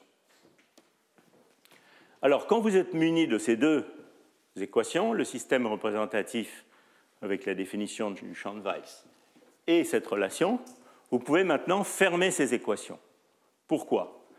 Parce que l'observable par construction, c'est la fonction de Green sur le réseau. Donc qu'est-ce que c'est que la fonction de Green sur mon réseau? C'est tout simplement la composante locale. Donc la fonction de Green sur le réseau, c'est 1 sur i oméga n plus mu moins epsilon k moins sigma de k et de i oméga n. Pour calculer la, fonction, la composante locale, il faut sommer cette quantité sur K. Alors les sommes sur K chez moi sont toujours normalisées à 1 sur la zone de Brillouin. C'est une intégrale des K qui vaut 1 sur la zone de Brillouin quand elle est normalisée. Et donc ici, je vais trouver la fonction de Green locale du réseau, mais qui est par construction ma fonction G de oméga de l'impureté. Ça, c'est le choix de représentation. Donc ça, c'est une équation exacte, qui est l'équation de Dyson. Je ne connais toujours pas mon sigma, mais maintenant je fais l'approximation que ce sigma est le sigma de l'impureté. C'est là où est l'approximation. Et donc vous voyez que je peux remplacer dans cette équation sigma impureté, qui est G0 moins 1, euh, comme ça courbé, moins G moins 1. Ça c'est quoi? C'est I oméga n plus mu moins delta de I oméga n, mon champ de Weiss moins G moins 1. Et donc je peux remplacer cette équation par G de oméga, je peux l'appeler impureté, je peux l'appeler locale, ils sont égales par choix de représentation, égale somme sur K, je ne vais juste pas lui mettre d'indice du tout, somme sur K de 1, je mets cette équation ici, de G moins 1 plus, qui est une fonction de I oméga n bien sûr, plus delta de I oméga n moins epsilon. Donc voilà l'équation qui généralise au cas quantique l'équation H égale somme des J, JMJ. Alors, observez que ceci est une relation fermée qui me relie la fonction G de oméga à la fonction delta de I oméga n. Donc c'est une équation, entre deux fonctions. Et il y a une autre équation qui me dit que je dois prendre delta de I oméga n et résoudre mon problème d'atome dans un bain pour trouver G de I oméga. Ça, c'est une relation. Ça, c'est une autre relation entre deux fonctions. Donc j'ai deux relations entre deux fonctions. Et donc, en principe, j'ai un ensemble d'équations fermées qui me relient G et delta. Alors, quelques limites évidentes. Si epsilon k est zéro, dans le cas de la limite atomique, cette équation vous dit immédiatement que delta est zéro, le champ de Weiss, l'hybridation avec le bas est zéro. Hein. donc ça veut dire que je résous bien mon problème atomique. Et c'est tout ce que je, fais. Donc je dois, je suis, euh, euh, disons, mes, mes ordres, c'est de résoudre le problème atomique isolé correctement. Si epsilon k, s'il n'y a pas d'interaction, d'accord, eh bien la self-énergie du problème d'impureté est nulle, donc elle est a fortiori indépendante de K, puisqu'elle est zéro partout. D'accord Et donc, ceci est simplement une tautologie qui me dit quelle est la fonction de Green locale. Ceci est une équation que je dois résoudre pour trouver le champ de Weiss dans la limite sans interaction qui représente bien la fonction de Green locale. Donc, par construction, ces équations sont exactes. Dans la limite U égale 0, trivialement, mais aussi dans la limite TIJ égale 0, j'ai des atomes isolés. Et donc cet ensemble d'équations interpole entre deux limites exactes, la limite de couplage très fort des atomes isolés, la limite de couplage très faible du système libre, et on peut espérer que c'est peut-être pas trop mal entre les deux. Par ailleurs, ce système d'équations devient aussi exact dans la limite z tend vers l'infini, donc la même limite dans laquelle les théories de champ moyen euh, habituelles résolvent le, le modèle d'Ising. Et manifestement, j'ai déjà dépassé mon temps. Je n'aurai pas le temps de vous montrer ces preuves, mais ces premiers, elles arrivent la prochaine fois. Je vous donnerai deux preuves différentes. L'une basée sur l'examen de la théorie de perturbation de manière systématique et ce qu'on appelle la construction de Baim-Kadanoff ou de Luttinger-Ward, et l'autre basée sur la méthode de la cavité, qui permettent de montrer que ces équations deviennent exactes dans la limite de grande connectivité. Alors je voudrais faire une dernière remarque avant de conclure. Et cette remarque, c'est que, certes, ici, dans le cas du modèle à une orbitale par site, l'hypothèse Landsat de base de DMFT, c'est que la self-énergie est indépendante de K, et donc purement locale. Mais si on complique le problème, et comme on doit le faire pour décrire des matériaux réels, qu'on introduit plusieurs orbitales par site, il va falloir maintenant se poser la question de savoir dans quelle base on va faire l'approximation des MFT dans lesquelles la self-énergie va être locale en K, indépendante de K. Et ces considérations-là font que dans un système multiorbital ou multibande, la self-énergie, même dans l'approximation des MFT, n'est plus une fonction indépendante de K si, par exemple, on regarde cette fonction dans la base des états de bloc. Comment va se généraliser cette équation dans ce cas-là?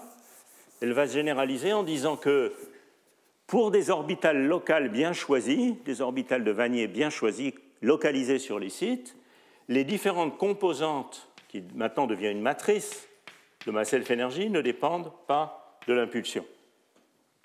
Mais si je reviens aux états de bloc, si donc maintenant j'exprime cette self-énergie dans l'espace des bandes, qui diagonalise le problème sans interaction, enfin disons le problème à un corps de référence plutôt, qui serait par exemple un Hamiltonien euh, LDA, eh bien vous voyez qu'ici, il y a des matrices unitaires qui vous font passer de l'espace des bandes à l'espace des états de Vanier localisés, et que c'est cette, équation ici qui constitue l'enceinte des MFT.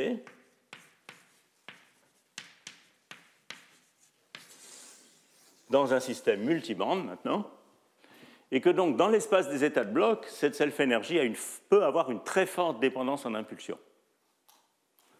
Si ces éléments de matrice, qui me disent quelle est la composition d'un état de bloc donné en termes des différentes orbitales, ont une forte dépendance en impulsion, ce qui va se produire de manière, par exemple, très générique dans des systèmes où il y a un fort couplage spin-orbite.